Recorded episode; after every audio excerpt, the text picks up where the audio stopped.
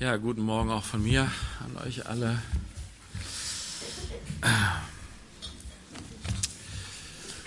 Nur der Richtigkeit halber, Lee hat vorhin gesagt, dass ich das Lied geschrieben hätte, jeden Tag ist deine Gnade neu. Das ist nicht der Fall.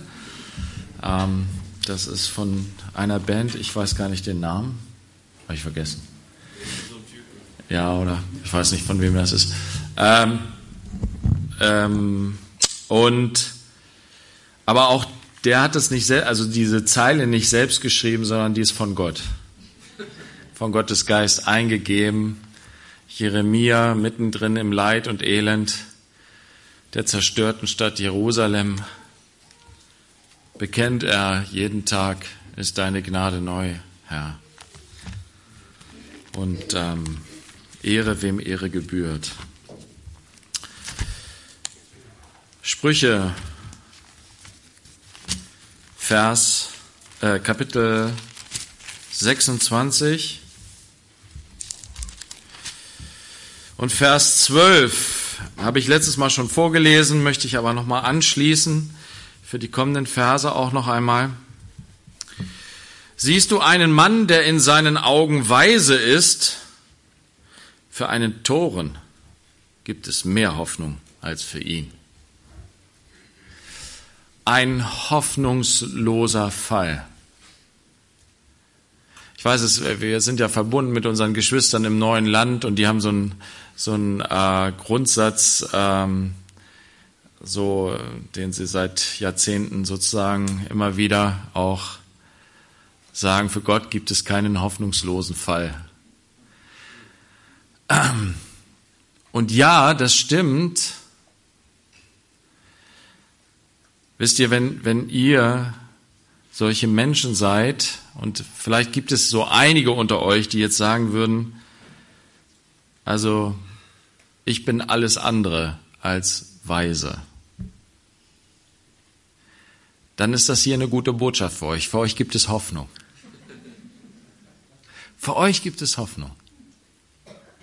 Aber es gibt hoffnungslose Fälle. Und Gottes Wort sagt, das ist der Mensch, der sich selbst für weise hält.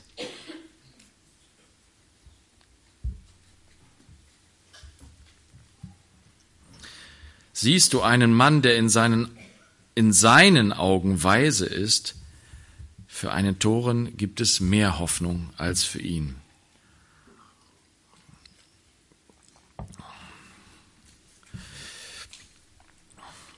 Gott sagt uns am Anfang dieses Buches, dass der Anfang der Weisheit die Ehrfurcht vor Gott ist. Und jeder Mensch, der irgendwie Gott begegnet ist, der Gott kennengelernt hat, der in irgendeiner Weise es in seinem Geist erfasst hat, dass es einen Gott gibt, der alles geschaffen hat, inklusive meiner Wenigkeit, meiner Person. Der der ewige Gott ist, er, er ist schon viel, viel älter als ich. Er hat das ganze Leben, die ganze Welt geschaffen. Er wirkt in dieser Welt. Er hält alles zusammen. Er weiß alles. Er durchdringt alles. Die ganze Geschichte.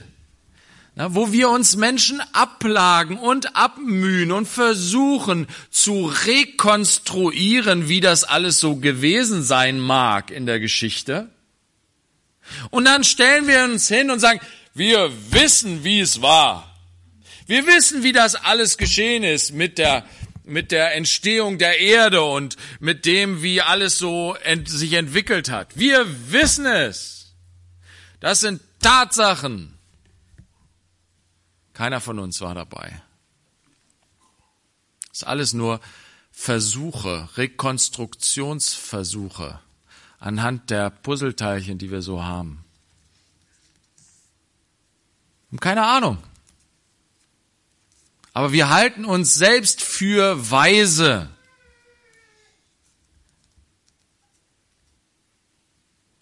Für einen Toren gibt es mehr Hoffnung. Aber auch wir persönlich, wie gesagt, wir sind oft so, wir, wir denken, ja, da weiß ich Bescheid, red nicht, ich weiß. Erzähl mir nichts. Na, ich bin schon 48 Jahre alt. Ich habe Lebenserfahrung. Ich weiß, wie es läuft. Ich habe schon so meine Menschenkenntnis.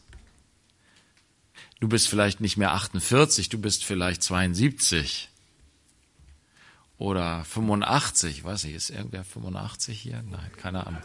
Ich glaube nicht. Aber wisst ihr, das ist völlig unabhängig davon.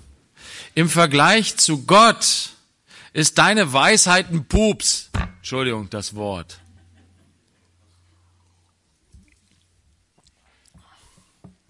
Wenn du wirklich etwas von Gott erfasst hast, wenn du wirklich begriffen hast, wer Gott ist, wenn du zumindest einen Hauch davon erfasst hast und angefangen hast, Gott in Ehrfurcht zu betrachten, dann wirst du inne und weißt, meine Weisheit ist nix. Ich bin noch lange nicht fertig. Ich habe noch viel zu lernen. Ich, da ist noch viel Luft nach oben, wenn es ums Thema Weisheit geht.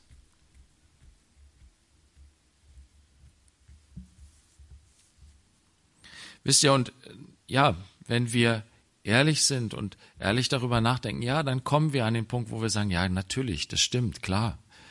Vielleicht sitzt du da und sagst, ja, Jörg, ist doch logisch, klar. Aber manchmal verhalten wir uns ganz anders. Da tun wir so, als ob wir die Weisheit mit Löffeln gefressen haben.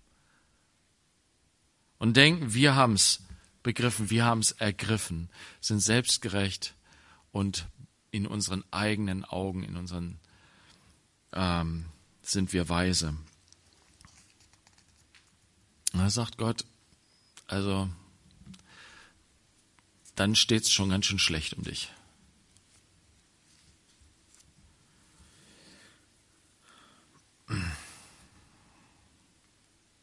Der Faule spricht, ein Junglöwe ist auf dem Weg, ein Löwe mitten auf den Plätzen. Die Tür dreht sich in ihrer Angel und der Faule auf seinem Bett. Hat der Faule seine Hand in die Schüssel gesteckt, ist es ihm zu beschwerlich, sie an seinen Mund zurückzubringen. Der Faule ist in seinen Augen weiser als sieben, die verständig antworten. Das sind hier nochmal Sprüche über den Faulen, wie wir sie schon öfter in dem Buch der Sprüche gelesen haben. Es ist das letzte Mal, dass sie hier nochmal aufkommen. Und wir haben ja gesehen ab Kapitel 25, dass diese Sprüche hier Sprüche Salomos sind, die Hiskia nochmal gesammelt hat zu seinen Lebenszeiten und hat nochmal alles, was er so zusammen getragen hat, nochmal zusammengetragen. Dabei ist es ihm tatsächlich passiert, dass er ein paar Sprüche aufgeschrieben hat, die schon vorher da drin stehen. Also Wiederholungen. Er hat sich dann wahrscheinlich gedacht, ich schreibe das alles auf, ob die jetzt da im Einzelnen drinstehen oder nicht. Der hatte noch nicht so einen tollen, tollen Computer, ne, den ich dann benutze. Na, dann schreibe ich da bestimmten Vers oder ein paar Worte aus dem Vers rein und dann zeigt er mir auf, wo das alles steht. Ne? Ähm, Hiskia hatte das nicht. Und hat die Verse dann einfach nochmal dazugefügt, auch wenn sie schon vorher aufgeschrieben worden waren. Also, der Faule spricht, ein Junglöwe ist auf dem Weg, ein Löwe mitten auf den Plätzen, das hatten wir schon. Ähm, aber Vers 14, der hat es nochmal in sich. Die Tür dreht sich in ihrer Angel und der Faule auf seinem Bett der kommt da nicht raus. Ach, ich hänge hier fest. Ja.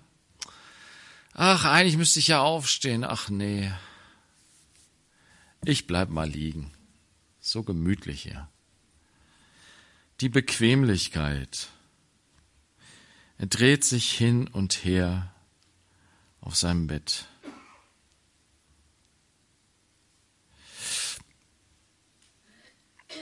Er dreht sich um sich selbst. Denn für den Faulen ist das Höchste seine eigene Bequemlichkeit, dass ich mich wohlfühle. Das ist das Entscheidende. Hauptsache, ich fühle mich wohl.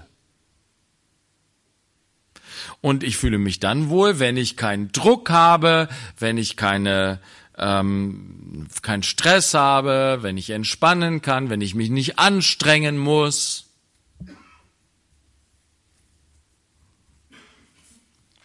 Dieses Wort ist natürlich nicht an die Workaholics gerichtet, okay? Also wenn du denkst, ja, die faulen alle, ne?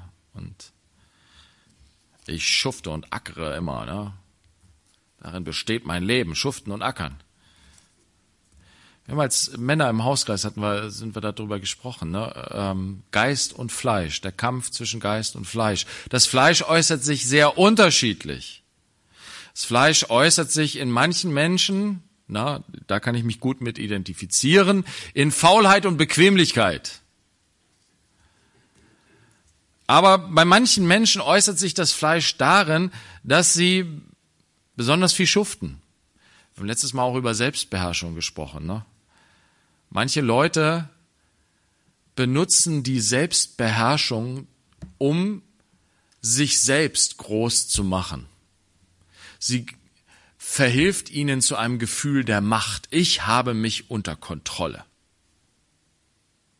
Aber bei der Selbstbeherrschung, die eine Frucht des Geistes, geht es nicht um unsere Herrschaft in unserem Leben, sondern Gottes Herrschaft in meinem Leben. Also, bitte nicht von der anderen Seite vom Pferd fallen. Aber der Faule, dem geht es um Bequemlichkeit, dem geht es darum, dass es ihm, dass er sich wohl fühlt. Und deswegen dreht er sich um sich selbst, weil es ihn um sich selbst geht. Und er hält sich dabei selber für unglaublich weise, weil er denkt, ja, die anderen schuften sich alle so ab, aber mir geht's ja gut. Ich leg die Beine hoch. Wisst ihr, oft ist es so, dass derjenige, der die Beine hochlegt, sich des, deswegen die Beine hochlegen kann, weil es andere gibt, die für ihn schuften. Und oft macht sich der Faule das überhaupt nicht bewusst. Aber manchmal wird er sogar noch zynisch und schaut auf die herab, die für ihn schuften und sagt, die sind ja alle dumm. Die könnten es doch viel einfacher haben, so wie ich. Ich bin der Weise, die sind die Dummen. Siehst du einen Mann, der in seinen Augen weise ist, für einen Toren gibt es mehr Hoffnung als für ihn. Der Faule, wisst ihr, ich bin so froh, dass unser Herr Jesus Christus nicht faul war. Weil wenn er faul gewesen wäre, dann hätte ich die Suppe meiner Sünde selbst auslöffeln müssen. Aber er ist gekommen, um zu dienen, um sein Leben hinzugeben als Lösegeld für uns alle.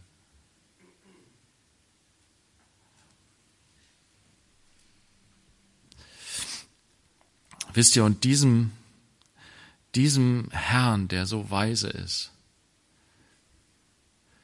dem möchte ich folgen. Und er führt mich dahin, von Herzen demütig zu sein. Das ist nämlich das, was Jesus uns lehrt, uns seinen Jüngern. Er sagt, kommt her zu mir und lernt von mir. Folgt mir nach, lerne von mir. Ich bin von Herzen sanftmütig, ich bin sanftmütig und von Herzen demütig. Von mir kannst du es lernen, nicht um dich selbst zu kreisen, nicht wie eine Tür in der Angel zu sein und da nicht rauszukommen, indem dass du dich ständig hin und her bewegst und versuchst, dich wohlzufühlen. Wann finde ich endlich die Position, wo ich mich richtig wohlfühle? So viele Menschen sind damit Tag ein, Tag aus beschäftigt, eine Position im Leben zu finden, wo sie sich richtig wohlfühlen.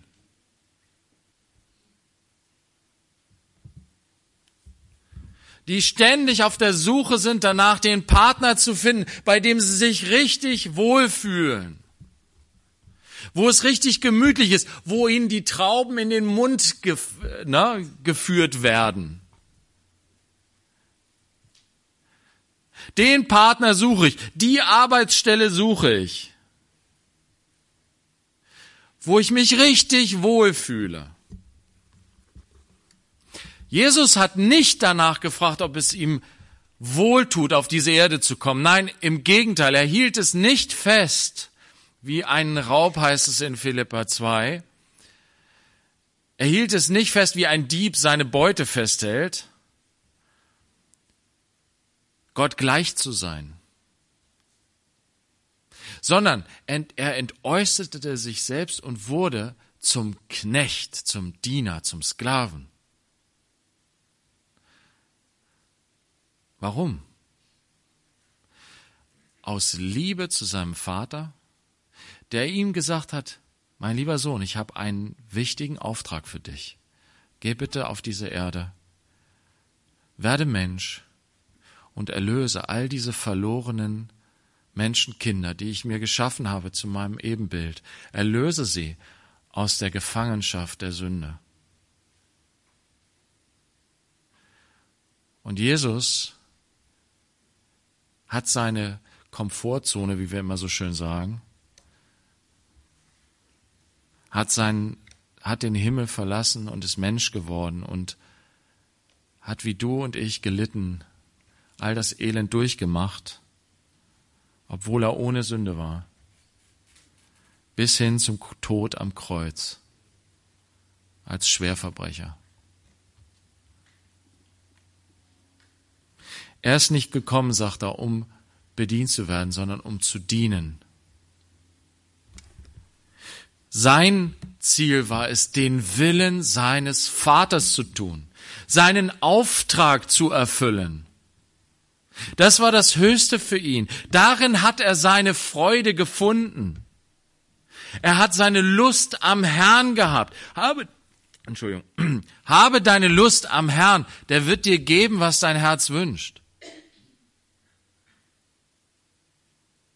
Seine Lust am Herrn haben heißt nicht, zuerst danach zu fragen, wo geht's mir denn gut? Wo fühle ich mich wohl?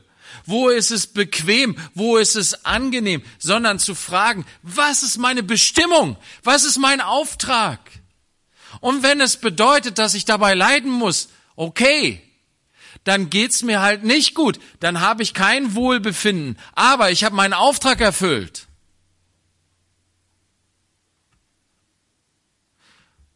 Und wenn du ein Kind Gottes bist und den Geist Gottes empfangen hast, dann hast du daran Freude.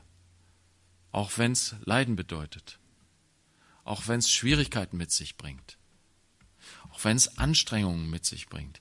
Du weißt, du hast diese Stimme des Heiligen Geistes in dir, der dir sagt, du bist mein lieber Sohn, du bist meine liebe Tochter, an dir habe ich wohlgefallen.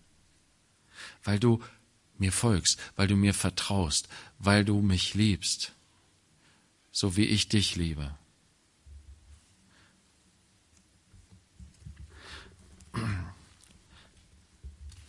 Wisst ihr, dafür ist Jesus gekommen, uns aus dieser verderblichen, aus diesem Verderben herauszuholen, aus dieser Türangel, aus unserem Totenbett. Wisst ihr, der Faule liegt in dem Bett und wälzt sich hin und her, bis er tot ist. Daraus hat Christus uns erlöst. Damit wir aufstehen können. Wisst ihr, aufstehen, auferstehen, das ist dasselbe Wort im Griechischen. Auferstanden aus dem Totenbett, von der Totenbahre, um ihm zu folgen, um mit ihm zu dienen in dieser Welt. Dazu hat Gott uns berufen. Dazu ruft er uns heute noch. Ich weiß nicht, wo du gerade dich befindest. Na? Vielleicht, wie gesagt, bist du ein Workaholic, dann gilt dir der Ruf, kommt her zu mir alle, die ihr mühselig und beladen seid.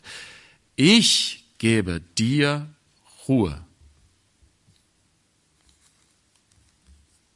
Aber wenn du in der Ruhe bist, die zur Totenruhe wird, und du dich drehst um dein eigenes Wohlbefinden ständig, immer und immer wieder, dann ruft Jesus zu dir, komm, folge mir nach, lerne von mir, sanftmütig zu sein, von Herzen demütig, lerne von mir zu dienen, dich hinzugeben, so wie ich mich für dich hingegeben habe. Ich habe einen Auftrag für dich. Du bist das Salz der Erde, du bist Licht der Welt. Vers 17. Wir schreiten weiter fort. Sprüche 26, Vers 17. Der packt einen Hund bei den Ohren, wer im Vorbeigehen sich über einen Streit ereifert, der ihn nichts angeht. Heute Morgen stand ich irgendwie, ähm, kam ich äh, aus dem Haus, habe noch gewartet, bis Stefan mich abgeholt hat. Der hat seinen Hund noch spazieren geführt. Er war aber nicht der Einzige. Ähm, mein Nachbar kam mit seinem Hund vom Spaziergang. Und dann kam die Nachbarin von gegenüber mit ihrem Boxer da raus. Ne? Ja, und wenn ich mir jetzt diesen Hund nehme und mache so, ah, du kleiner süßer Hund. So manch ein Hund mag das ähm, missverstehen. Und hier die Hunde, die hier genannt sind, sind ja nicht diese lieben, braven, gut erzogenen äh, Haushunde, sondern das sind die Straßenköter. Na? Und diese Straßenköter, die können schon ganz schön unberechenbar sein. Die versuchen sich auch ihre Haut zu erwehren, wenn sie empfinden, dass sie irgendwie angegriffen werden. Und die beißen dann zu. Und hier ist dieses Bild, wenn du bei einem Streit, bei, du, du kommst zu einem Streit, ne? Und wisst ihr, es geht hier nicht darum, dass wir von Gott berufen, nicht auch Friedensstifter sein sollen, dass Gott uns nicht ruft und beruft und führt und leitet, hineinzugehen in einen Streit und zu vermitteln und äh, Frieden zu stiften, sondern hier geht es um diese Herzenshaltung eines unweisen Menschen, eines Menschen, der seine Grenzen überschreitet. Er mischt sich nämlich in einen Streit ein, der ihn nichts angeht. Wisst ihr, Gott hat uns Grenzen gegeben in unserem Leben. Gott gibt uns Grenzen. Wir sind nicht grenzenlos. Unsere Verantwortung ist auch nicht grenzenlos, Geschwister. Wir sind nicht für das Heil der ganzen Welt verantwortlich. Sind wir nicht. Wir haben einen gewissen Rahmen, für den wir verantwortlich sind. Für bestimmte Menschen, für bestimmte Umstände sind wir zuständig. Wir sind nicht zuständig und verantwortlich für das, was vor 100 Jahren geschehen ist. Sind wir nicht. Wir sind auch nicht verantwortlich für das, wenn der Herr nicht vorher wiederkommt, ähm, was dann in 100 Jahren passieren wird. Wir sind verantwortlich, was jetzt passiert für unsere Zeit. Für die Menschen, mit denen wir zu tun haben, jetzt sind wir verantwortlich. Wir haben aber, wie gesagt, unsere Grenzen. Gott hat uns Grenzen gegeben. Ja, manchmal ist es so, dass Gott unsere Grenzen erweitert. Er möchte, dass wir bestimmte Grenzen auch überschreiten, weil diese Grenzen nicht von Gott gegeben sind, sondern von uns Menschen gegeben sind. Wir machen uns selber Grenzen. Warum? Weil uns das Leben zu schwer ist. Wie gesagt, wir sind dann wie die Faulen, die ihre Grenze so weit machen, wie nur ihr Bett ist. Ne? Das ist meine Grenze. Da hänge ich dann fest wie eine Tür in der Angel. Ne? Das ist eine selbstgemachte, menschengemachte Grenze. Die muss ich überschreiten. Die will, die will Gott, dass ich sie überschreite. Er will mich da herausreißen aus dieser Grenze und mich durchbrechen lassen durch diese Grenze. Aber Gott gibt uns auch Grenzen. Und diese Grenzen zu überschreiten, ist nicht weise, sondern ist dumm. Und es führt zu großem Schaden. Für mich selber und für andere. Und diese Grenzen zu überschreiten, derjenige, der das tut, der den Hund bei den Ohren packt, Wovon ist, von, wovon ist er geleitet? Von Stolz und Überheblichkeit, von Anmaßung, von Selbstgerechtigkeit, von Besserwisserei. Er hat das Gefühl, ja, ich habe das im Griff, ich krieg das im Griff, ich weiß, wie man einen Streit schlichtet, ich krieg das hin, ich weiß, was hier die Lösung ist. Kommt hier. Und schon bist du mittendrin und wirst zerfleischt.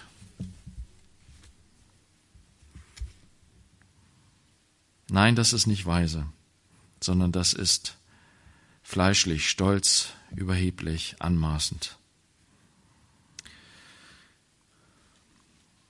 Vers 18. Wie ein Wahnsinniger, der Brandgeschosse, Pfeile und Tod schleudert, so ist ein Mann, der seinen Nächsten betrügt und dann sagt, hab ich denn nicht nur Spaß gemacht?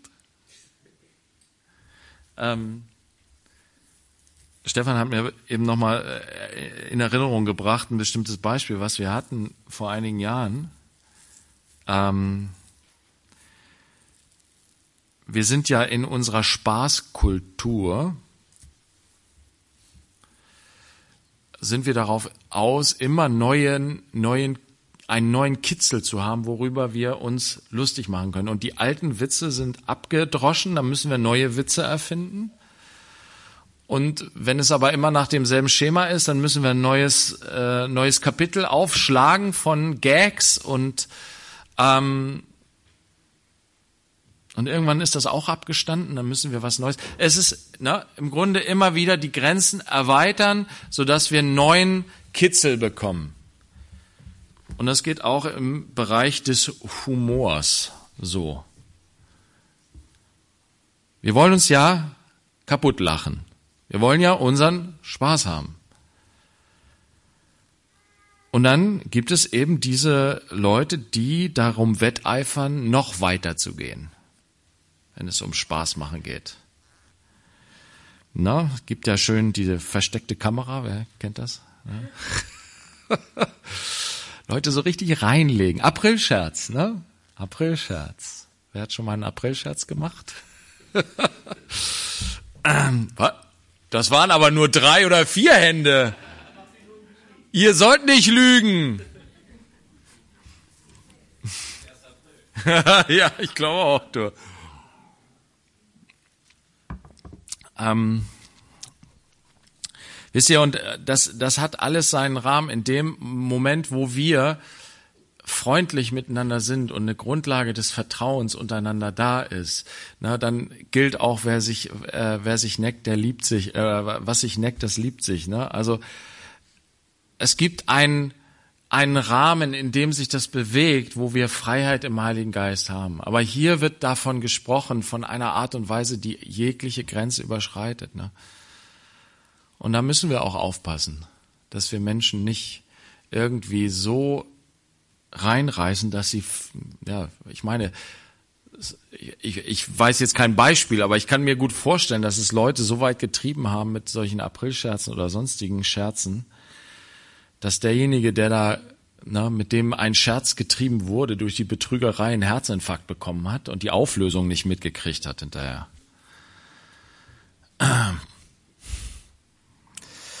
Und äh, das Beispiel, was Stefan mir nochmal in Erinnerung gerufen hat, ja, in unserer Spaßkultur gibt es so einen bestimmten Comedian oder wie auch immer du ihn bezeichnen willst, der dann irgendwie vor einiger Zeit in seiner Sendung dann ein ähm, Gedicht vorgelesen hat, was nur in übelsten Beschimpfungen bestand gegen einen, ähm, einen Staatsmann und am Ende hat er gesagt, ja, das war jetzt Satire. So. Ich habe ja nur Spaß gemacht. Das sind so Grenzen, wisst ihr? Da muss man sich wirklich fragen, ist das im Sinne Gottes? Sollten wir das bejubeln? Wisst ihr, diesen Staatsmann, den kann man auf jeden Fall in jeglicher Weise heftigst kritisieren. Und das sollte man auch tun. Und die Freiheit haben wir auch. Aber ob das wirklich zielführend ist, es auf diese Weise zu tun, ich glaube nicht. Und Gott zeigt uns das. Betrüge nicht deinen Nächsten. Hau ihn nicht in die Pfanne und mach dir dann noch einen Spaß draus.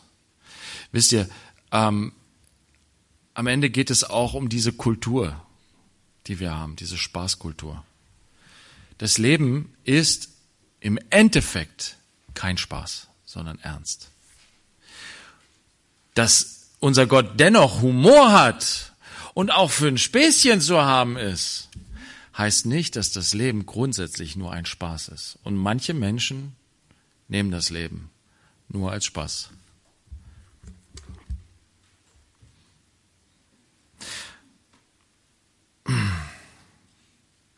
Gut, Vers 20. Wo das Holz zu Ende geht, erlischt das Feuer, und wo kein Verleumder ist, kommt der Zank zur Ruhe. Kohle zur Kohlenglut und Holz zum Feuer und einen zänkischen Mann, um Streit zu entfachen. Also hier wird davon geredet, dass es Streit ist wie so ein Feuer. Und dann kann es, äh, ne, um das Feuer anzuheizen, musst du halt Holz dazu packen. Und was sind solche Holzscheite, die, mit denen du das Feuer des Streites noch weiter anfachen kannst? Oder was ist es, was du wegnehmen musst, damit das Feuer zum Erlöschen, äh, Erlöschen kommt? Der Verleumder muss weg. Der zänkische Mann muss weg. Derjenige, der Gerüchte streut. Derjenige, der schlecht redet über andere. Derjenige, der sich selbst als etwas Besseres sieht und auf andere herabschaut. Ein zänkischer Mann, was ist das für einer? Das ist der Besserwisser. Der, der selbstweise ist in seinen eigenen Augen. Der sich aufspielt. So ist unser Herr Jesus Christus nicht. Er ist sanftmütig und von Herzen demütig. Und wenn er mittendrin ist, in unserer Mitte, wenn er uns bestimmt und beherrscht, dann sind wir nicht ein Holzscheit, das das Feuer des Streites noch weiter anfacht, sondern dann sind wir tatsächlich Friedenstifter.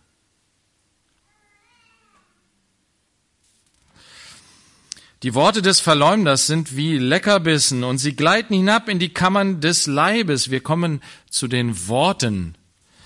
Und diesen Vers hatten wir schon in Kapitel 18, Vers 8. Da gehen wir jetzt nicht mehr drauf ein.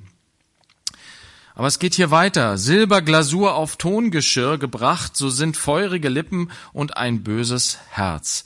Diesen Vergleich, den Salomo hier bringt, und er ist ja sehr erfinderisch darin, Vergleiche zu finden, so ein typischer Vergleich für zwei Dinge, die nicht zusammenpassen. Silberglasur auf Tongeschirr gebracht. Es passt nicht zusammen. Feurige Lippen und ein böses Herz. Wisst ihr, es gibt Menschen, die haben eine unheimliche Redebegabung. Aber wenn es gepaart ist mit einem bösen Herzen, dann ist das eine böse Sache. Etwas, was nicht zusammengehören sollte. Ich musste an Hitler denken. Wenn wir heute seine Reden hören, dann denken wir so, oh, das aber komisch irgendwie. Also, das spricht mich jetzt gar nicht an. Aber damals hat es irgendwie den Nerv der Zeit getroffen. Und die Leute waren hypnotisiert von seinen Reden. Er hat die Leute eingewickelt mit seinen Reden. Und wie oft hat er davon gesprochen, ne, von Frieden, von ähm, ja auch vom Glauben hat er oft gesprochen. Viele Christen haben sich einwickeln lassen, weil er so viel vom Glauben gesprochen hat und von Gott.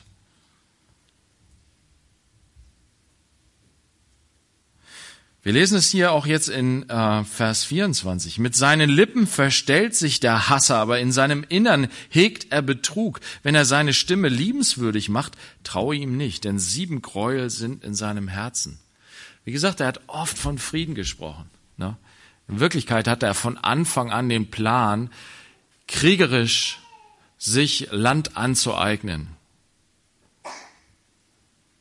Es war von Anfang an sein Plan.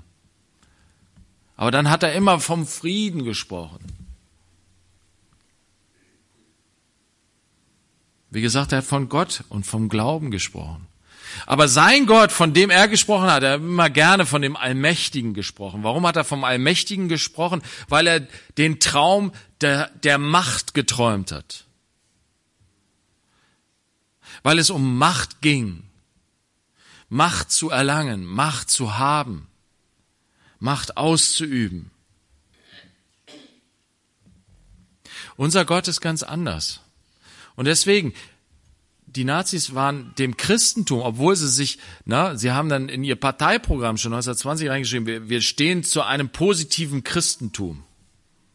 Das ist ein interessantes Wort, positives Christentum.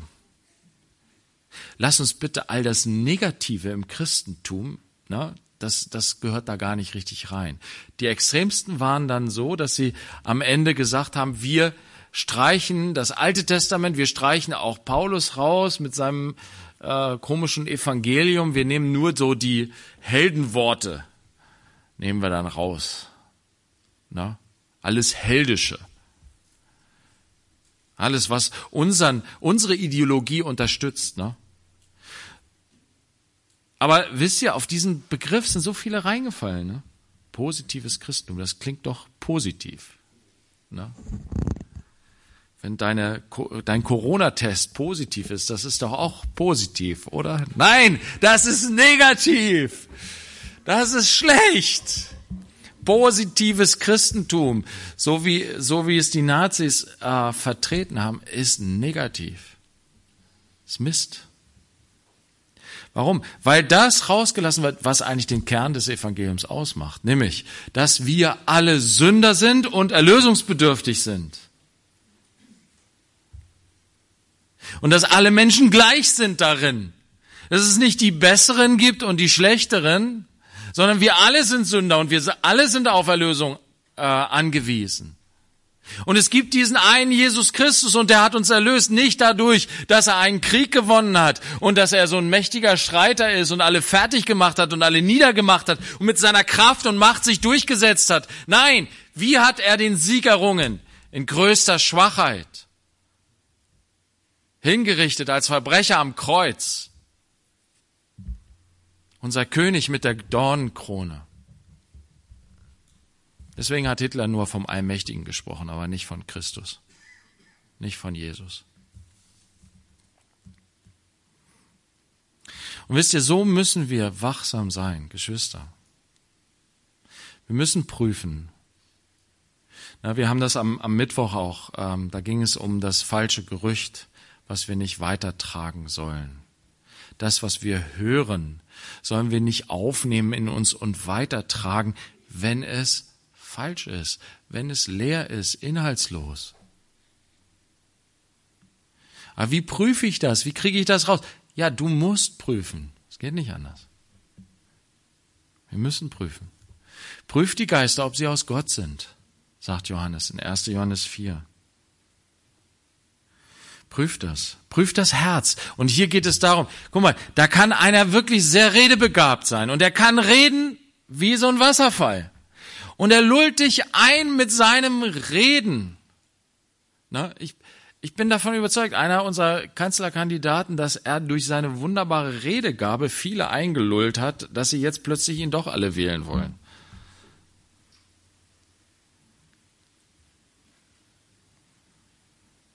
Aber was ist im Herzen?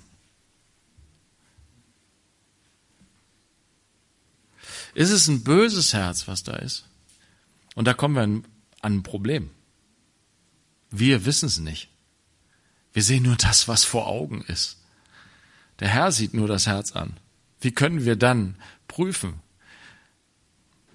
Aber Jesus hat es uns gesagt, prüft die falschen Propheten. An ihren Früchten werdet ihr sie erkennen. Okay? Und klar, Menschen sind fähig, wirklich gute Betrüger zu sein. Aber hier steht in Vers 26, mag sich der Hass verbergen in Täuschung, seine Bosheit wird doch in der Versammlung enthüllt werden. Gott hat seinen Geist ausgegossen in die Gemeinde und in der Gemeinde gibt es eine wunderbare Gabe des Geistes, die heißt Unterscheidung der Geister. Und wisst ihr was? Diese Gabe ist nicht jedem gegeben. Hast du sie? Kannst du gut unterscheiden? Es ist eine Geistesgabe, der Heilige Geist, der tatsächlich von Gott kommt und in die Herzen schauen kann. Er offenbart tatsächlich auch die Dinge, die im Herzen sind. Paulus spricht davon, streckt euch danach aus, dass ihr prophetisch reden könnt. Dann werdet ihr, dann wird vielleicht ein Ungläubiger in eure Mitte kommen und dann wird durch den Heiligen Geist ihm aus der Gemeinde heraus gesagt werden, was in seinem Herzen ist. Und er wird sagen, boah, Gott ist wirklich unter euch. Wie konntest du, wie konntet ihr, wie konntest du das wissen? Das ist doch verborgen in meinem Herzen.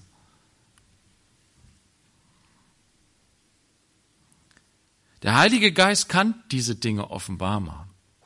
Aber Geschwister, wir verfügen nicht darüber, sondern es ist eine Gabe des Geistes, die er gibt, wie er will. Was wir tun können, ist uns danach ausstrecken und darum bitten, dass Gott uns diese Weisheit gibt, zu unterscheiden. Was ist das für ein Typ, der da so fromm daherredet? Na, Paulus hat damit intensiv zu tun gehabt im Korinth. Das kann man nachlesen. 1. Korinther, 2. Korintherbrief. Die falschen Apostel, die nach Korinth kamen. Na? er sagt, selbst der Satan verstellt sich als Engel des Lichts. Und er hatte diese Gabe der Unterscheidung der Geister. Und woran hat er es festgemacht? Er hat es festgemacht daran, ob, was ist die Frucht? Ne? Was ist die Frucht? Ist da jemand, der sich selbst weidet? Oder ist es jemand, der sich wirklich hingibt im Dienst, der Christus ähnlich ist in seinem Wesen, in seinem Handeln. Nicht die Worte, sondern die Taten. An den Früchten werdet ihr es erkennen. Wie lebt dieser Mensch? No? Deswegen sagt Paulus zu Timotheus, bleibe bei dem, was du gelernt hast, denn du weißt, von wem du gelernt hast. Du hast all meine Leiden miterlebt, die ich um Christi willen gelitten habe. Du hast gesehen, wie ich mich aufgerieben habe, wie ich mich hingegeben habe im Dienst für die Menschen. Du kennst mich, Timotheus. Und das ist wichtig, Geschwister. Bevor wir irgendeinem Wort aufsitzen, irgendeiner Botschaft aufsitzen, die uns irgendwer vermitteln will, lass uns prüfen, wer ist das? der diese Botschaft weitergibt. Was ist das für ein Mensch? Ist da wirklich gute Frucht zu finden? Oder sollte ich lieber die Finger davon lassen?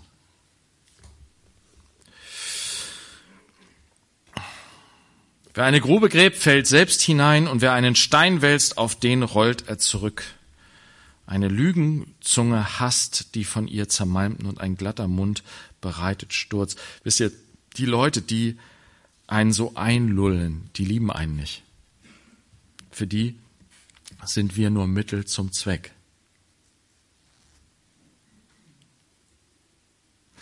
Wer eine Grube gräbt, fährt selbst hinein. Geschwister, unsere Aufgabe ist nicht Gruben zu graben, in die andere hineinfallen, sondern Gutes zu tun, allen Menschen gegenüber.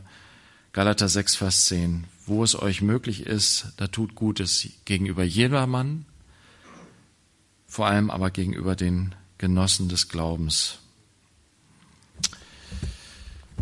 Jesus, wir bitten dich, dass du ja uns hilfst, inne zu werden, dass wir einen weisen Gott haben, einen Gott der Weisheit, der alles durchdringt, der alles weiß, der auch alle Erfahrung hat, alle Weisheit, und bitte hilf du uns, dass wir nicht selbst in unseren eigenen Augen weise werden, Ja.